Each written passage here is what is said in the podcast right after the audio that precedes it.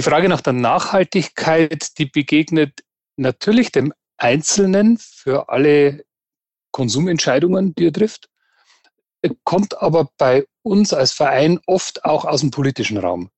Also wie handeln wir nachhaltig, wenn wir zum Beispiel ins Thema Bauen oder auch Energieversorgung investieren? Damit Servus und herzlich willkommen bei Aus einem Holz geschnitzt, dem Podcast der Haas Firmengruppe. Mein Name ist Esther Graf und ich nehme euch mit in die Haas Fertigbauwelt. Mit dem steigenden Bewusstsein für Nachhaltigkeit wächst auch das Interesse an ökologischen und gesunden Bauweisen sowie an innovativen Bautechnologien. Heute nehmen wir aber nicht nur Haas in den Blick, sondern die gesamte Branche. Denn ich will wissen, was die Fertigbauweise zu der Bauweise der Zukunft macht. Folge 4 Nachhaltigkeit und Innovation.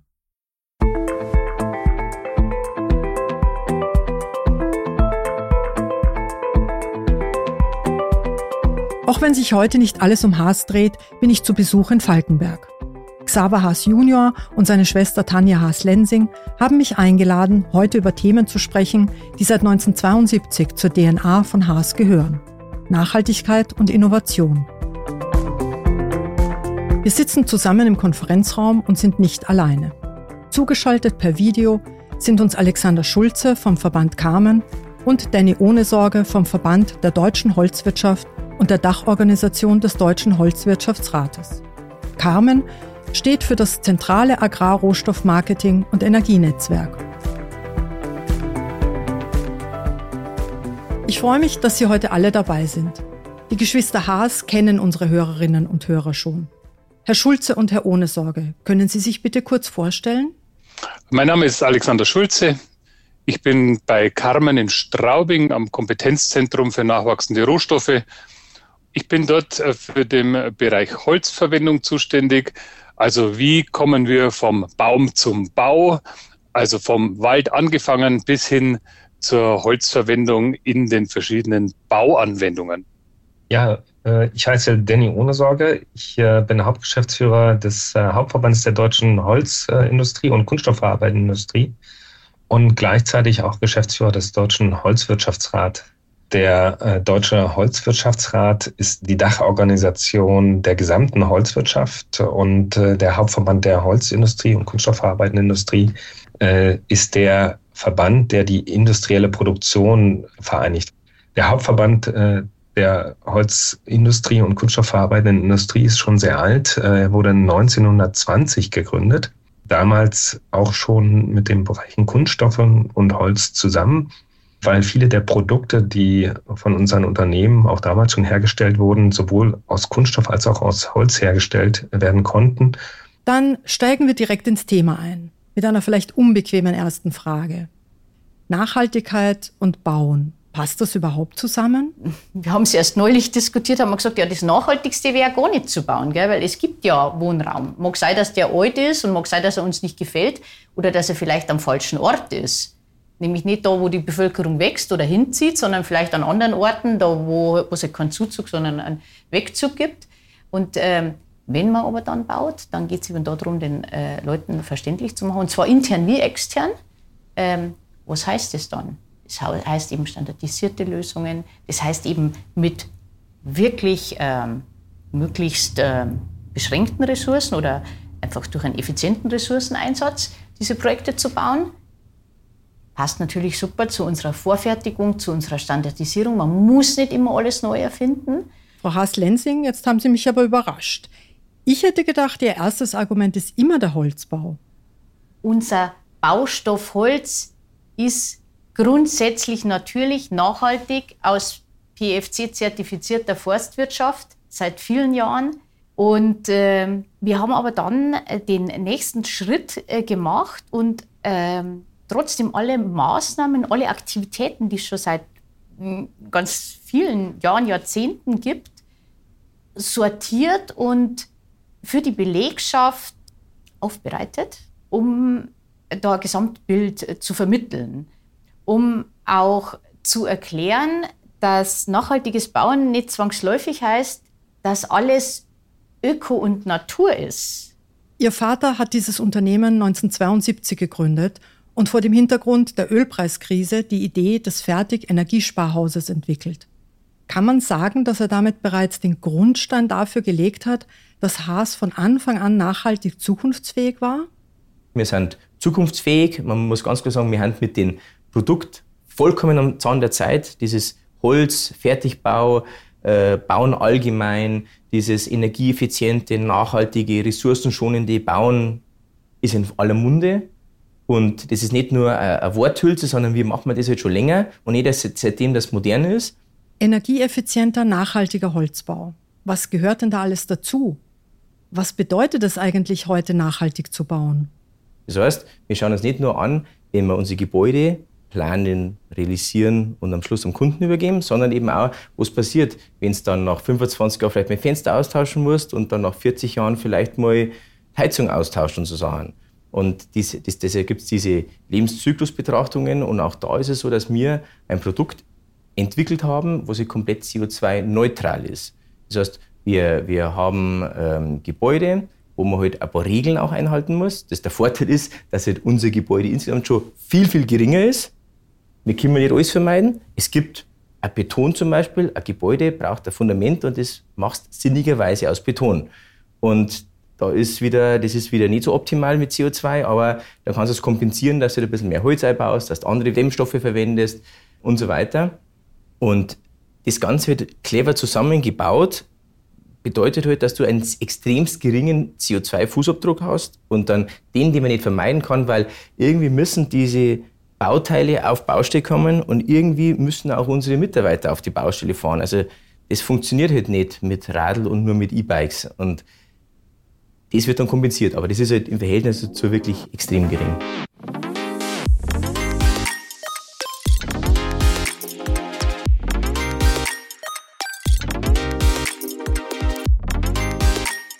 Haas steht zur Weiterentwicklung des Holzbaus ja auch im Austausch mit anderen Unternehmen in der Branche und ist in einer Reihe von Verbänden aktiv. Was das genau bedeutet und wie sich Haas engagiert, dazu erfahren wir gleich mehr.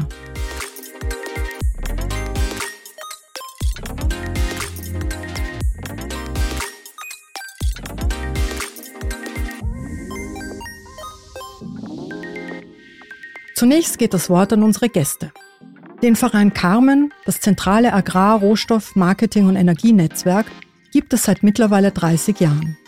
Warum wurde der Verein damals gegründet, Herr Schulze? Carmen beabsichtigt, die Potenziale der gesamten Bioökonomie nach draußen zu tragen. Bioökonomie ist ja ein sehr breites Feld, der Begriff, der eben vom, von der Energie letztendlich angefangen bis hin zur Verwendung von Holz auch wirkt. Und diese, äh, diese verschiedenen Potenziale, was ist alles möglich? Also für den Einzelnen, was kann ich tun? Aber auch für Kommunen, welche Entwicklungsmöglichkeiten haben wir? Wo können wir Energieformen neu für uns entdecken oder wo können wir Energieformen bei uns neu etablieren? Also all das wollen wir, wollen wir in die Breite tragen. Sie sind also aus Überzeugung im Verband tätig geworden. Was treibt Sie an bei Ihrer täglichen Arbeit? Was ist das große Ziel von Carmen? Also ganz pathetisch gesprochen wäre es die Weltenrettung. Es ist vielleicht ein bisschen groß gegriffen, aber zumindest, dass jeder einen Beitrag dazu leisten kann. Lobenswerte Ziele. Herr Ohnesorge, Sie sind gleich in zwei Verbänden geschäftsführend tätig. Ganz offen gefragt, warum gibt es denn eigentlich so viele Verbände? Ja, es ist so, ich werde auch immer wieder gefragt, warum gibt es äh, so viele Verbände? Die gibt es nicht nur in unserer Holzwirtschaft, Holzindustrie, so viele Verbände. Und äh, ich habe das auch im Laufe der letzten Jahre selbst äh, erlebt, äh, wie Verbände entstehen. Es ist immer so, es äh, wird ein neues äh, Produkt erfunden, äh, sage ich mal. Und da gibt es ein ganz aktuelles Beispiel, nämlich Holzfaserdämmstoffe. Also die Dämmstoffe, die in der Wand eingebracht werden, sind ähm, äh, können auch aus Holz, Holzfasern sein. Und äh, dieses Produkt ist noch gar nicht so alt, das gibt es vielleicht seit 10, 15 Jahren. Und das ist ein, wie ich finde, sehr gutes Beispiel. Da haben sich äh, die Hersteller zusammengetan, die dieses Produkt äh, ja, weiterentwickeln wollen, die das an den Markt bringen wollen. Dann braucht es Normungsarbeit. Dann entwickelt sich äh, so eine Gemeinschaft von Unternehmen, die über die typischen Verbandstätigkeiten einfach ähm, dann einfordert oder wo der Bedarf steigt. Und äh, schnell kommt dann eine, äh, eine Verbandsgründung, weil man feststellt, man muss dafür eben auch äh, Personal anstellen und äh, jemanden haben, der sich darum kümmert. Und wer ist im Hauptverband der deutschen Holzindustrie alles organisiert?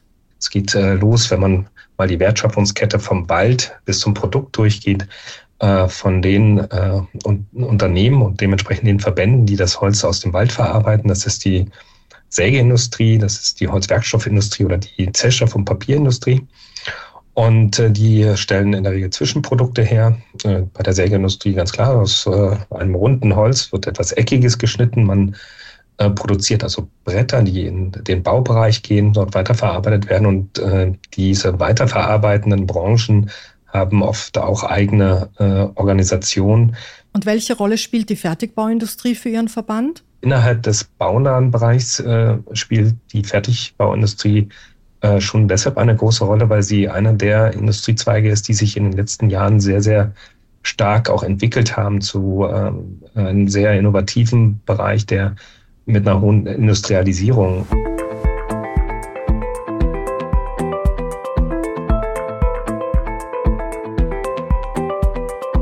Jetzt nehmen wir Haas Fertigbau in den Blick. Welche Rolle spielt denn das Familienunternehmen aus Falkenberg in der Branche und in den Verbänden, Herr Ohne Sorge? Ja, Haas äh, Fertigbau, das äh, ist ein äh, Fertigbauunternehmen, was eine sehr typische Entwicklung auch ähm, durchgemacht hat von einem Zimmereibetrieb durch das ja persönliche Engagement der Familie Haas und vor allem auch äh, sicherlich dem Herrn äh, Xaver Haas, der das Unternehmen aus diesem Handwerksbetrieb über die Jahrzehnte zu einem äh, großen Betrieb der Holzfertigbauindustrie entwickelt hat und äh, in dieser Zeit sehr viele Standards äh, entwickelt und gesetzt hat und auch einen großen Teil dazu beigetragen hat, dass äh, dieser Holzfertigbau heute auch äh, für eine solche Qualität steht. Äh, weil gerade nach dem Zweiten Weltkrieg und unter dem Eindruck auch der, der Bombenangriffe ist ja der Baustoff Holz etwas in den Verruf gekommen. Man hat sehr strenge Bauordnung entwickelt, die äh, brennbare Baustoffe sehr stark reglementiert haben. Man hat gesagt, wir setzen auf äh, Stein und äh, Stahlbeton und äh, das brennt nicht und deswegen äh, sind die Häuser sicher. Ich glaube, äh, die Firma Haas und äh, Xama Haas, die haben sehr viel dazu beigetragen dem Laufe der Jahrzehnte, um hier diese Vorurteile wieder abzubauen. Im Ein- und Zweifamilienhausbau, aber auch im mehrgeschossigen Bereich. Viele Jahre lang war Xaver Haas Senior sehr engagiert in der Verbandstätigkeit und ist es immer noch. Er war auch Präsident im Deutschen Holzwirtschaftsrat. Durch was hat sich denn sein Engagement ausgezeichnet? Durch viele persönliche Gespräche auch mit der Politik, aber eben auch durch ja ein ähm, Unternehmertum, was äh, wirklich vorbildhaft ist. Und äh, das beeindruckt natürlich die Politiker auch, wenn dort Unternehmer auftreten, die solches Lebenswerk entwickelt haben ja, ich war mit dem Xaver Haas einmal beim Umweltstaatssekretär im Bundesumweltministerium und äh, es ging um äh, das Thema Flüchtlinge und wie die untergebracht werden können. Das war gerade äh, 2015, 16, äh, wo wir die Flüchtlingskrise hatten und sehr, sehr viele Flüchtlinge nach Deutschland kamen und die Frage eben war, wo, wo die alle untergebracht werden können. Und ähm, wir in der Holzwirtschaft ja sehr schnell Wohnraum schaffen können und gerade auch äh, die Firma Haas in dem Bereich Wohnheime auch schon aktiv war, sind wir zu dem Umweltstaatssekretär gegangen und haben ihm das vorgestellt und, und haben berichtet, dass äh, die Holzwirtschaft äh, Möglichkeiten hat, hier Wohnraum zu schaffen. Und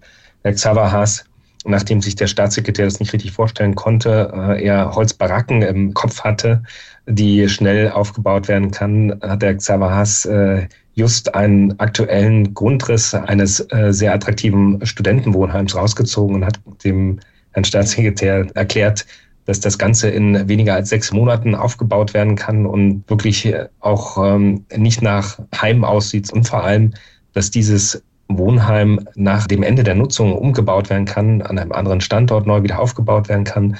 Und äh, das war sehr, sehr schön, dass äh, eben dieser Xaver Haas so als äh, sehr äh, hands-on-Unternehmer äh, immer was in der Tasche hatte. Die Baubranche steht vor großen Herausforderungen. Das liest man immer wieder in den Medien. Was ist denn die große Herausforderung beim Bauen, jetzt und in Zukunft? Und wie kann Holzbauweise hier helfen, Herr Schulze? Diese Herausforderung, die ganz oben drüber steht, heißt Kohlenstoff. Also wie kriegen wir das Kohlendioxid aus der Luft? Wie bekommen wir das wieder in, in feste Biomasse, anders ausgedrückt ins Holz? Und wie können wir das ewig speichern, anders ausgedrückt in hölzernen Städten? Und das ist die größte Herausforderung, die wir haben. Mit Holz bauen bzw. mehr mit Holz bauen ist also kein Trend oder eine vorübergehende Modeerscheinung, sondern wirklich eine Notwendigkeit. Spüren Sie denn, dass es hier ein Umdenken gibt in der Baubranche? Ich glaube, es ist ein Bewusstseinswandel schon zu spüren. Also wir sehen das, dass also viele große Unternehmen, die wir aus dem althergebrachten Bauen kennt, dass die plötzlich anfangen, Bauteile aus Holz zu erstellen, dass sie auch ganze Großobjekte herstellen. Und dann gibt es dem natürlich nochmal einen ganz anderen Schub. Wir sehen es an den Objekten, die gebaut werden. Wir gehen weg vom nur Einfamilienhaus hin zu Mehrfamilienhaus, zu sozialem Wohnen im Holzhaus. Also auch das gibt es natürlich. Und bis hin zu Hochhäusern und natürlich auch Schwerlastbrücken und Baumwipfelpfade und was Sie sich sonst noch alles vorstellen können. Also Holz ist da definitiv der nachhaltigste Werkstoff. Wie sieht das an den Universitäten aus? Also dort, wo die Menschen ausgebildet werden, die später in der Baubranche in leitenden Positionen tätig sind. Gibt es hier auch diesen Bewusstseinswandel, von dem Herr Schulze erzählt? Wir stellen immer wieder fest, dass der Holzbau und die Art und Weise, so mit Holz zu bauen, gerade in den Lehrstühlen im Bauingenieurwesen oder in, in der Architektur sträflich vernachlässigt wurde in den letzten Jahrzehnten. Und dass gerade jetzt ein Hype einsetzt, die Studenten, die gerade die Jungen, die sich um Nachhaltigkeit und, und Klima äh, Gedanken machen, die fragen bei ihren Professoren nach, äh, was denn mit Holzbau ist. Jetzt gebe ich das Wort nochmal an Sie, Frau Haas-Lensing. Sie bauen ja schon nachhaltig mit Holz. Gibt es bei Ihnen trotzdem auch ein Umdenken und den Anspruch, nachhaltiger zu bauen? Und wie geht das? Diese Flexibilität für die Nutzung der Zukunft, dass das auch nachhaltig ist. Das heißt, ich baue nicht meinen persönlichen Luxusbunker, wo nur meine individuellen Bedürfnisse berücksichtigt sind, sondern ich denke vielleicht auch schon mal an morgen, wie es sein könnte, wenn äh, die familiäre Konstellation eine andere ist, wie das dann nutzbar wäre, das Gebäude, könnte da auch noch eine zweite Generation drin wohnen? Könnte ich mir da vorstellen, dass ich auch da im Alter drin wohne? Ist es vielleicht barrierefrei vorbereitet? Ist es äh, vielleicht äh, energieautark für die Zukunft? Diese Dinge muss man da äh, eben andenken. Flexible Nutzung über mehrere Generationen. Klar, das ist natürlich nachhaltiger. Ist das auch etwas, was Sie in den Verbänden vorantreiben möchten, Herr Schulze? Also wir, wir arbeiten zusammen in einem in einem Forschungsprojekt, das nennt sich Flexible Wohnkonzepte, äh, ist äh, von, von uns hier initiiert, zusammen mit der Hochschule Weinstefan Triesdorf und die TU München arbeitet noch mit. Und dort geht es genau darum, dass wir also flexible Wohnkonzepte, die dieses Generationendenken protegieren wollen. Also dass man nicht mehr ein Haus baut und sagt, das passt jetzt für uns als Familie, vielleicht auch noch mal später äh, und dann nach uns die Sintflut, sondern dass man das schon jetzt so denkt, wie ist es für junge Familien geeignet, für Familien oder für Einzelpersonen, die im voll im Erwerbsleben stehen, wie ist für die, die später auf den Ruhestand zusteuern und wie ist das dann wieder im Kreislauf gedacht für dann neue Familien zu geeignet. Was ist die Idee solcher gemeinsamen Forschungsprojekte? Die Branche der, der Holzbauunternehmen ist ja relativ äh, überschaubar, zumindest der großen, potenten Holzbauunternehmen ist sehr überschaubar. Und nachdem ja auch der Xaver Haas Senior, muss man jetzt sagen, der lange der Sprecher der Clusterinitiative Forst und Holz in Bayern war, ist da auch schon lange ein sehr enger Kontakt untereinander. Also man, man kennt sich und man schätzt sich und man will das dann auch eben nicht nur für sich selber oder für den eigenen Firmenerfolg zum Vorteil haben, sondern man will das auch nach draußen tragen und will da eben gemeinsam was Gutes tun. Das ist die Idee von Forschungsprojekten. Hier eine kurze Zwischenfrage zum Verständnis. Was genau ist diese Clusterinitiative? Die, die Clusterinitiative Forst und Holz in Bayern, die ist eine von fragen Sie mich, x Clustern in, in Bayern, die also von der Landesregierung initiiert wurden, schon mit dem Ziel, dass dort, wo Tauben sind, andere Tauben hinfliegen. Also, dass man die Firmen zusammenholt, dass man sagt, welche Themen, welche Fragestellungen sind übergreifend für alle wichtig und dass man dort aus der Branche heraus eine Entwicklung für die Branche initiiert. Kommen wir zurück zu den Vorteilen der Fertigbauweise. Gibt es denn weitere Punkte, die die Fertigbauweise als innovativ und nachhaltig kennzeichnen, Herr Ohne Sorge? Wir haben das Problem insgesamt ja, dass wir ähm, ja, ja, eine starke Demografie haben und äh, zunehmend die Fachkräfte fehlen. Und äh, die konventionelle Bauweise, wie ich sie beschrieben habe, die benötigt sehr viele Fachkräfte auf der Baustelle. Bei widrigen Witterungsbedingungen, äh, man hat manchmal bei schlecht Wetter, kann man nicht weiterbauen. Aber es bindet halt sehr viel Personal. Und deswegen ist diese Fertigbauweise auch in der Politik in den letzten ein, zwei, drei Jahren insbesondere stark in den Fokus gekommen, weil man sagt, äh, das ist die Zukunft des Bauens.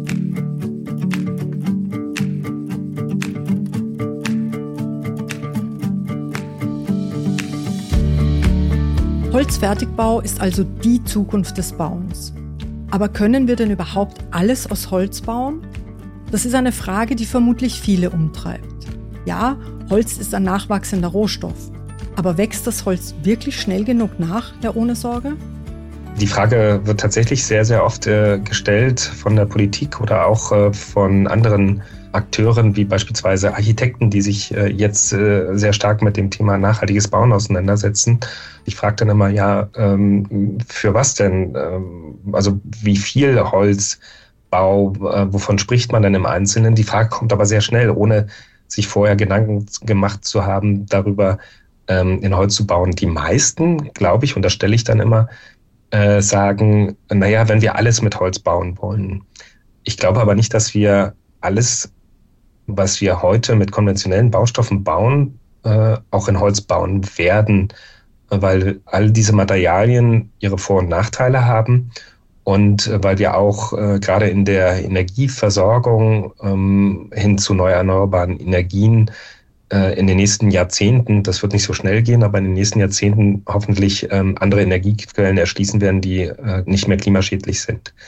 Bis dahin ist es aber so, dass der einzige Baustoff, der äh, Emissionen sogar bindet, äh, also im, in seinem Bauteil einschließt, den Kohlenstoff, äh, Holz ist, zumindest in den Ausmaßen, dass es äh, tatsächlich auch äh, klimarelevant ist.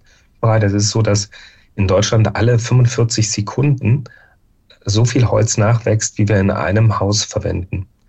Natürlich ist das so, dass das Holz aus dem Wald schon verwendet wird, auch für viele Produkte und dass das äh, eher die Milchmädchenrechnung ist. Ähm, ich habe aber diese Rechnung auch ähm, kürzlich auf dem Internationalen Holzbauforum mal aufgemacht auf Basis einer äh, ganz aktuellen Studie, die die Treibhausgasbilanzen für den Holzbau ausgerechnet hat. Was heißt das? Also man hat dort berechnet, wie viel Treibhausgase lassen sich einsparen, wenn man die Einfamilienhäuser oder die Mehrfamilienhäuser in Holz baut. Man hat dann gesagt, wir rechnen im Ein- und Zweifamilienhausbau etwa einen Holzbauanteil bis 2030 mit äh, 25 Prozent. Wir sind derzeit in ganz Deutschland beim Holzbauanteil von 24 Prozent und im Mehrfamilienhausbau sind wir aktuell bei nur 4 Prozent Holzbauanteil. Und äh, dort hat man gesagt, wenn wir das auf 15 Prozent anheben, dann brauchen wir in der Konstruktion nur 4 Millionen Kubikmeter Holz mehr. Jetzt sagt einem Laien das sehr wenig, diese 4 Millionen Kubikmeter die muss man in Relation setzen zu dem, was äh, durchschnittlich an Holzernte zur Verfügung gestellt wird. Und das sind etwa 80 Millionen Kubikmeter. Das ist also dieser Nachhaltigkeitsanspruch, den die deutsche Forstwirtschaft auch hat. Und wenn man dann noch weiß, dass im Durchschnitt der letzten Jahre etwa 15 Millionen, in den letzten Jahren waren es sogar 20 Millionen Kubikmeter Holz exportiert werden aus Deutschland heraus, dann kann man sich vorstellen, also wenn nur ein Teil dieses Holzes in Deutschland bliebe, dort verbaut werden würde, haben wir genug Holz, um diese Holzbauquoten anzuheben. Herr Haas, das Schlusswort möchte ich Ihnen geben. Bei meiner Ankunft hier in Falkenberg habe ich Elektrotankstellen hier im Werk gesehen. Ich weiß, dass Ihr Standort seit einigen Jahren komplett CO2-neutral ist. Was treibt Sie an, nicht nur ihr Produkt stetig weiterzuentwickeln, sondern auch hier am Standort und im Unternehmen nachhaltig zu denken? Energiemanagement, Umweltmanagement, Nachhaltigkeitsmanagement. Das sind so Sachen, wo ich sage, das ist nicht, dass man sich einen Stempel draufkriegt und ein Siegel, sondern dass man es wieder halt macht, dass man es erlebt und nicht nur, weil man sagt, man muss, sondern weil es halt richtig ist. Also das heißt, wir machen das schon seit vielen Jahren und dann irgendwann ist halt mal ein Teil davon, ist halt mal, ich sag, eine Teilpflicht worden, aber eben, wir machen es aus dem Grund, weil es richtig ist und nicht, weil wir es müssen.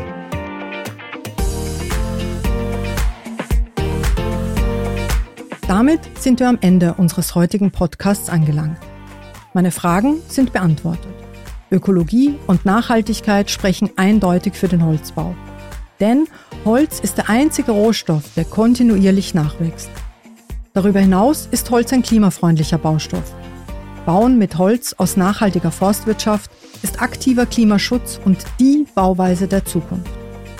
Mit seiner Verbandstätigkeit trägt das Familienunternehmen zu Innovationen und Weiterentwicklungen in der gesamten Branche bei und denkt nicht nur an den eigenen Erfolg.